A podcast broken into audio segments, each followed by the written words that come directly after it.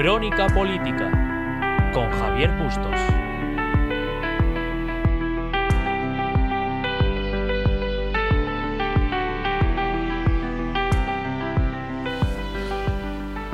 Buenos días, soy Javier Bustos Díaz, hoy es 25 de mayo y esto es Crónica Política. Si ayer el New York Times, el principal periódico del mundo, daba ejemplo de cómo hacer periodismo, con una portada escalofriante, una portada que te dejaba sin aliento, donde publicaba los nombres de un millar de víctimas del coronavirus. Hoy los principales periódicos españoles intentan, suponemos, hacer lo mismo y dan una imagen muy contraria al buen periodismo que predicaba ayer el New York Times.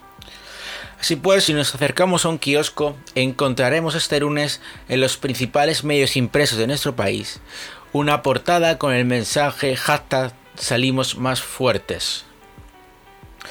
En la segunda página encontraremos una infografía informativa sobre la fase 1 y por supuesto en la esquina inferior derecha de todos estos medios de comunicación, ABC, El Mundo, El País, La Razón, los principales medios españoles, el logo del gobierno de España.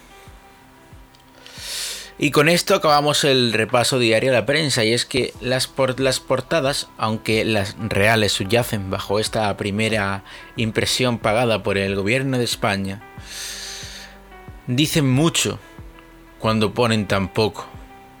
Y es que para poder hacer buen periodismo, lo primero, ante todo y para todo, es ser independiente. Volviendo a la actualidad política, la semana pasada nos dejó una gran cantidad de titulares y es que la convulsión política, la crispación y sobre todo su traslado a la sociedad cada vez es mayor, tiene peores consecuencias y nos puede llevar a puntos de inflexión muy graves. Así pues, la semana pasada se debatía una nueva prórroga del estado de alarma. El Partido Socialista, falto de socios, necesitaba el apoyo de Ciudadanos y de PNV para seguir en ese estado de alarma que tanto parece gustar al presidente del gobierno y que tampoco tampoco parece gustarle a la oposición. Y es que hay dos bloques muy marcados. El primero, el del gobierno, que dice que la única alternativa posible para salir de esta, para seguir salvando vidas, es el estado de alarma. Por su parte, la posición, sobre todo la que encabeza el Partido Popular, ofrece una alternativa y es fijarnos más en modelos de nuestro entorno, como Alemania o Francia, que están modificando leyes ordinarias con el fin de que se apliquen ciertas restricciones del estado de alarma en la sociedad, pero que se vuelva a activar la economía. Estos serían los dos grandes bloques que están enfrentados en la actualidad. Como consecuencia de estas dos posturas irreconciliables, el Partido Socialista, ante la duda de un cambio de opinión de PNV o de Ciudadanos, el pasado miércoles, para la prórroga del estado de alarma, cogió y buscó apoyos en un socio un tanto peculiar, como es EH Bildu, la izquierda a Berchale. La izquierda a Berchale a cambio de su apoyo, pidió nada más y nada menos que se derogara por completo de forma íntegra, y esto es importante, no una parte, no una mejora, no una. No, no. De forma íntegra, la actual reforma laboral que aprobó el Partido Popular con las indicaciones de Bruselas. Cosas muy interesantes que ocurren aquí. En primer lugar, en primer lugar, el Partido Socialista es un partido de gobierno y que aseguró, aseveró, confirmó y volvió a decir que nunca pactaría con Bildu. Escuchamos al presidente del gobierno cuando hace cinco años, hace tres y hace pocos meses lo decía. Al único partido, y eso sí les anuncio que no vamos a hablar y no vamos a entablar ese diálogo, es eh, con el partido de Bildu. No, yo con Bildu no me voy a reunir. pactar con los que no condenan a los asesinos de ETA o, o no? ¿O ahí ya Creo que esa pregunta ofende. Y si estoy diciendo que con Bildu no vamos a pactar, si quieres lo digo cinco veces o veinte durante la entrevista. Con Bildu no vamos a pactar. Con Bildu, lo repito, no vamos a pactar. En el Partido Socialista de Navarra y el Partido Socialista Obrero Español tenemos la misma posición. Y es que con Bildu no se acuerda nada. Si quieres lo repito otra vez. Estas declaraciones, junto con las que hiciera la vicepresidenta del gobierno, Carmen Calvo, que escuchamos a continuación, se han hecho virales durante esta semana. Nosotros no vamos a apoyar a Bildu. Para nosotros eso son líneas rojas. Los socialistas, con nuestras virtudes y nuestros defectos, como es lógico, somos gente muy de fiar. Todo el mundo sabe con nosotros a qué se puede atener, cuáles son los principios y las líneas que no pasamos. Y desde luego nosotros no vamos con Bildu. Es cosa sabida. Esto ha generado una gran crispación social, por supuesto política, pero también ha generado una gran controversia dentro del propio gobierno y es que nunca un pacto dio tanto que hablar. La portavoz de H. Bildu lo anunciaba así en el Congreso de los Diputados. Hoy esperamos llegar a un acuerdo con ustedes para derogar íntegramente la reforma laboral. Creemos que sería una pequeña victoria, no de este grupo, no de nuestro grupo, sino de todos los trabajadores y trabajadoras, agentes sociales, sindicatos y fuerzas políticas que tanto hemos luchado para acabar con esta reforma tan injusta para los trabajadores y tan beneficiosa para las patronales y las grandes empresas. Por supuesto, el presidente del Gobierno posteriormente agradecía estas palabras a la señora Aiz Pirúa agradecerle el tono, agradecerle también la abstención, agradecerle la abstención, eh, decirle, como he dicho en otras muchas ocasiones, que ese compromiso de investidura el compromiso de investidura que, se puede materializar claramente en un, gran acuerdo de distintas fuerzas progresistas, eh, como también con la suya, pues de derogar la reforma laboral permanece indeleble y que por tanto pues en el momento en el que pues lógicamente salgamos de toda esta emergencia sanitaria que todos deseamos cuanto antes salir de ella, pues evidentemente retomaremos nuestra, nuestras prioridades de, de legislatura. Fíjense en una cosa. Si bien el Partido Socialista había conseguido el apoyo bueno, mejor dicho, si bien el gobierno había conseguido ese apoyo para seguir en el estado de alarma, por otro lado, había puesto en jaque en un solo golpe a todo el mundo. Por un lado, Ciudadanos, que se había quedado muy expuesto debido a que había apoyado la prórroga del estado de alarma junto al Partido Socialista y PNV. Ahora PNV también se queda expuesto, puesto que hay elecciones en fechas muy cercanas en el País Vasco y frente a la sociedad vasca, quien ha conseguido un mayor acierto o unas mayores ventajas en el gobierno en la política nacional es H. Bildu. Al mismo tiempo, hay que tener en cuenta que lo que estamos hablando es de la derogación de la de reforma laboral.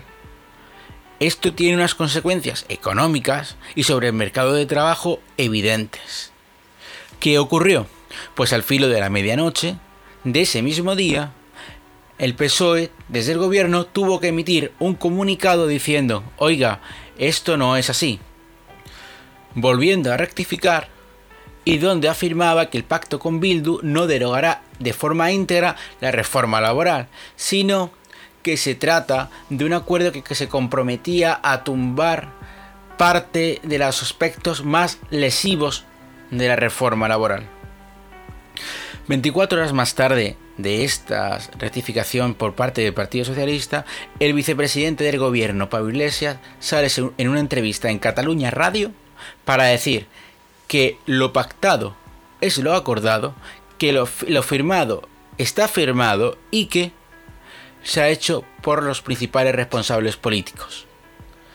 Y hasta aquí uno puede entender que existe una división que se ha manifestado en otras ocasiones entre el presidente del gobierno y el vicepresidente segundo del gobierno, entre el líder del Partido Socialista y el líder de Podemos en el gobierno, perdón, de Unidas Podemos en el gobierno. Pero es que 24 horas más tarde de estas declaraciones, el periodista José Enrique Monrosi explica que hay un gran malestar en una parte del gobierno porque no todos conocían el acuerdo con Bildu sobre la reforma laboral. Como no podría ser de otra manera, la vicepresidenta económica del gobierno, Nadia Calviño, está en contra de la derogación de la reforma laboral. Pero es que no solo ella se había quedado fuera de este acuerdo entre PSOE, Unidas Podemos y Bildu, sino que tampoco lo estaba Yolanda Díaz, ministra de Trabajo, que va por Unidas Podemos. En conclusión y resumiendo, el Partido Socialista ha conseguido en apenas 72 horas cabrear a todo el mundo. Y es que ahora, para sacar adelante cualquier prórroga del estado de alarma, el, partido del gobierno se va a encontrar con un gran problema. Por un lado, Ciudadanos, que hasta ahora viene apoyando las prórrogas del estado de alarma, con un sí, no con una abstención, ve en este giro hacia Bildu un gran problema, porque ahora le han engañado. Pero si luego vuelves a votar a sabiendas, tienes un problema con tu electorado. En segundo lugar, el PNV está muy, muy molesto con este acuerdo bajo cuerda con EH Bildu. Al mismo tiempo, Esquerra ya estaba en el no. Por lo que ahora no le dan muchos más motivos para volver ni siquiera a la abstención. Y por supuesto, el Partido Popular, que se ha sentado en el no, no va a cambiar de opinión. Hasta el momento, algo que todo el mundo había entendido era que esta crisis no es comparable con ninguna otra que haya acontecido en el mundo recientemente. Así se utilizaba el lema, oiga, no estamos improvisando, es que no tenemos con quién compararnos, no tenemos otros gobiernos que hayan llevado a cabo ninguna iniciativa similar o parecida, porque, oiga, es que esto supera cualquier cosa. Pero esto no fue excusa, por ejemplo, para tomar medidas que en cualquier caso y a ojo de cualquier persona no tienen sentido. Así, en primer lugar, desde el gobierno se anunció, entre las medidas que llevaba a cabo cuando comenzó la crisis del coronavirus, que los autónomos no podrían cobrar el paro y percibir una prestación. El 9 de abril tuvo que rectificar y el gobierno anunció que los autónomos sí podían cobrar el paro y percibir otra prestación. De igual modo, cuando se aprobó el estado de alarma, se anunció que los residentes de medicina de último año, en vez de llevar a cabo su examen de especialización en mayo como estaba programado, iban a prorrogar su contrato de forma indefinida, un contrato precario. O sea, un gobierno de izquierdas, la primera decisión que toma es, en vez de decir, oye, adelantamos los exámenes, oye, que pasen a ser especialistas que tanta falta hace en nuestra sanidad, no, no vamos a programar unos contratos de forma precaria y de forma indefinida. Por supuesto, el 14 de abril el gobierno rectifica y los MIRS fueron, se volverían en mayo. Y por supuesto, no podemos dejar de recordar esa gran escena con los niños, si podrían salir, no podrían salir, si iban a ir al supermercado con los padres, si no podían, y finalmente el gobierno rectificó y permitió que los niños dieran paseos que al fin y al cabo es lo que se pedía. Bien, como hemos visto no es solo el tema de la reforma laboral, es que no dan una. Hay que rectificar por cada decisión que toman, salvo en una, el estado de alarma. Esa parece ser la única decisión que el gobierno tiene clara y que asumen todos sus ministros como la verdad única.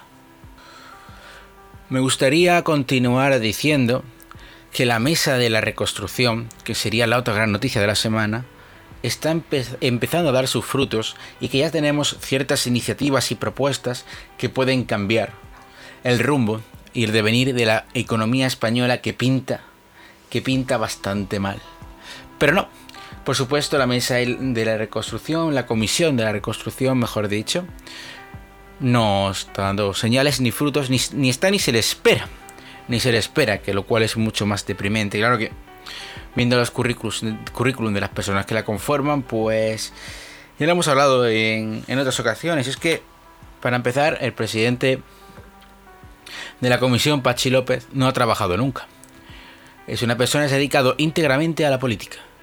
En su única línea del currículum encontramos que empezó la carrera de industriales y por supuesto no la acabó. De igual modo, hemos, se ha elegido, mejor dicho, porque no lo hemos votado entre todos los españoles, sino que ha sido consensuado por los diferentes partidos políticos, un dato muy interesante y es que el presidente de la Comisión de Reconstrucción que tiene que sacar a España de la crisis, cuyo gran hit en el currículum es haber sido presidente del País Vasco, Lendakari, durante el tiempo que estuvo como Lendakari, fue el periodo que más paro se creó en el País Vasco en la democracia. Subió un 3%. Según la encuesta de población activa, hemos cogido a una persona que aumenta el paro como nuestro guía para sacarnos de la crisis que se nos viene encima con casi 8 millones de parados que se calcula que puede llegar a tener España cuando todo esto pase. Porque todavía no ha pasado. Todavía existen los ERTES, o sea, perdón, todavía están los ERTES en vigor, se van a ampliar hasta el 30 de junio, luego dicen que a lo mejor lo amplían hasta diciembre, en fin. Pero algún día se acabarán.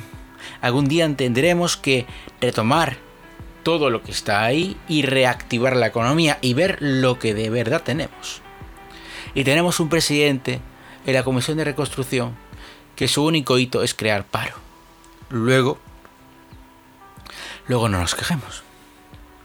Otra de las principales noticias políticas de la semana pasada fue la manifestación de Vox en contra del gobierno tras apoyar las diferentes caceroradas que han ido sucediendo en los diferentes barrios de Madrid y que poco a poco se extendieron a las diferentes ciudades de España. Sobre este punto hay que decir dos cosas. En primer lugar, hacer un poco de memoria y recordar algo muy interesante y son unas declaraciones hechas por el vicepresidente segundo del gobierno Pablo Iglesias cuando entonces era un activista político.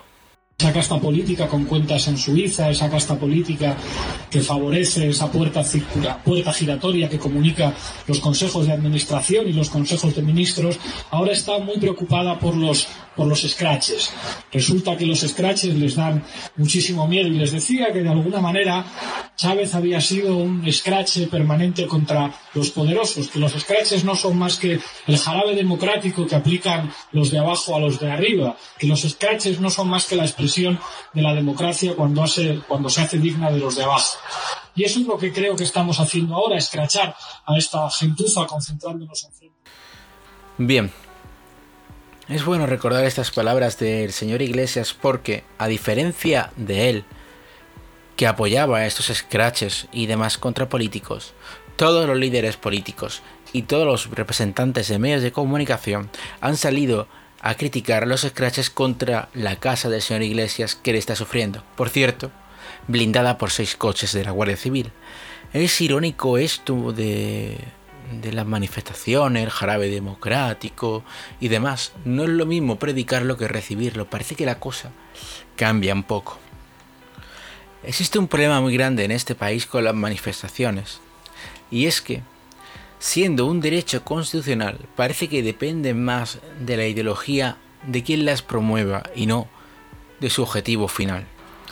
Es realmente triste ver que en cuanto una zona, un barrio en concreto, se manifiesta, los dirigentes políticos de partidos tan importantes ahora mismo como Unidas Podemos, que están en el gobierno, salen a criticarles, insultarles, llamarlos de pijos, y demás, eh, no está bien.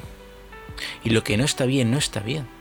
Porque no se puede aceptar que dirigentes políticos determinen qué es lo correcto y qué no es lo correcto. La sociedad tiene derecho a manifestarse, por supuesto, actualmente dentro de las condiciones de sanidad y salud que se promueven y son obligatorias, por cierto, en España. En cualquier caso, el 15M movimiento en el que se pedía democracia real y demás, ese movimiento que se asentó en la Puerta del Sol ocasionó pérdidas a los comerciantes del entorno por valor de 30 millones de euros. 30 millones de euros.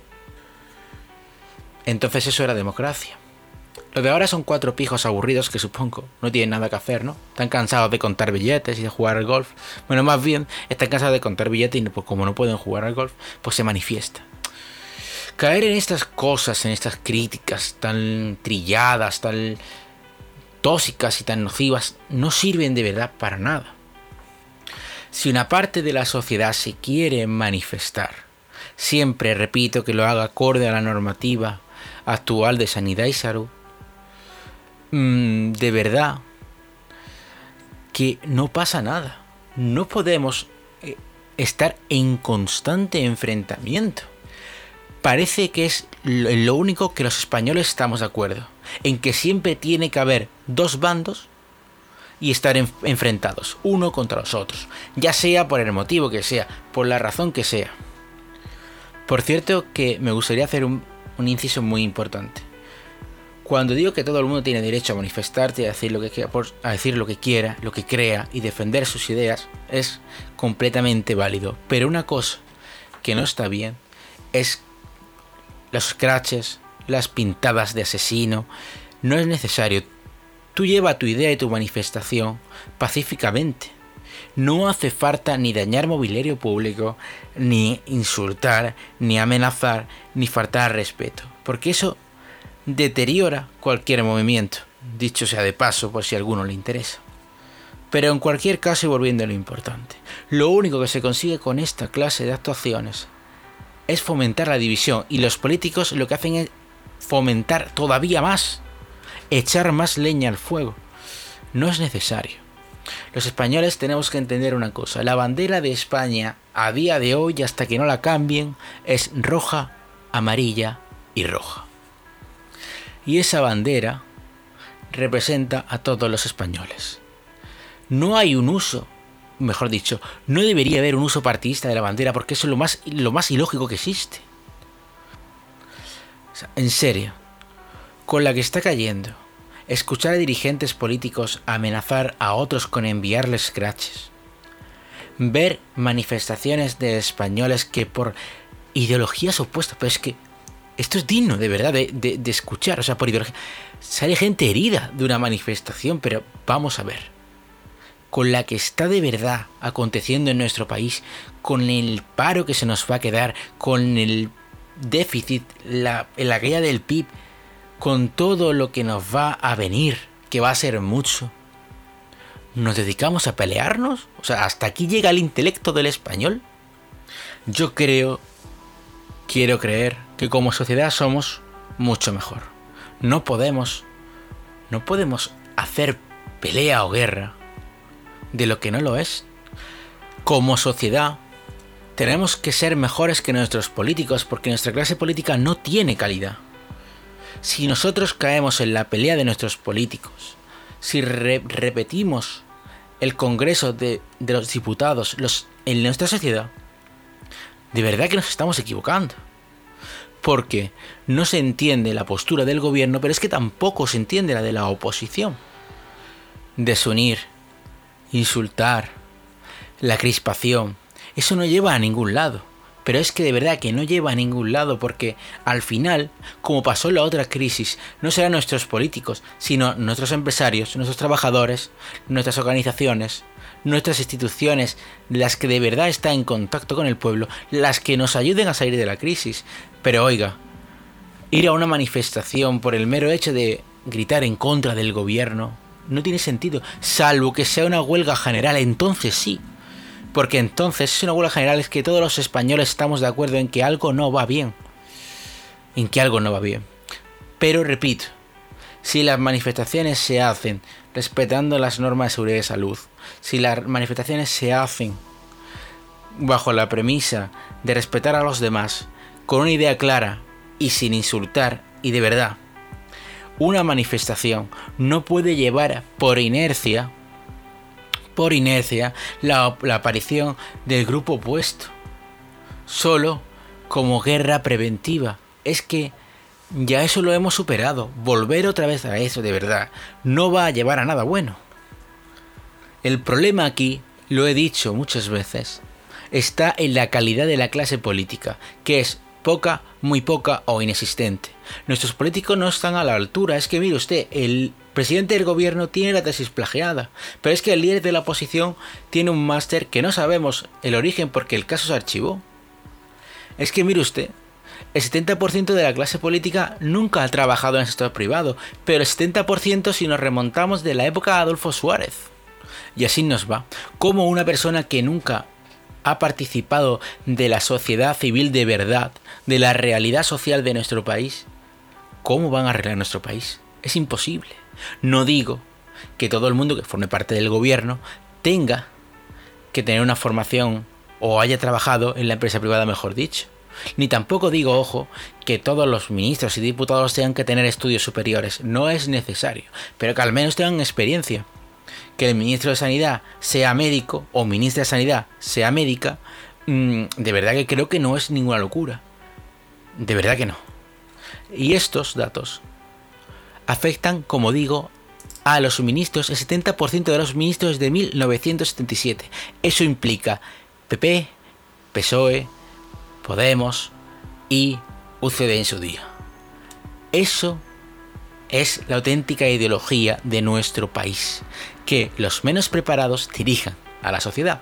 Y claro, pues pasa lo que pasa, que se apoyan en el conflicto, en la confusión, en el caos, y lo único que buscan es la confrontación para que no estemos atentos a los problemas de verdad y que acabemos enfrentados, para ellos poder seguir perpetuándose una vez más en el poder.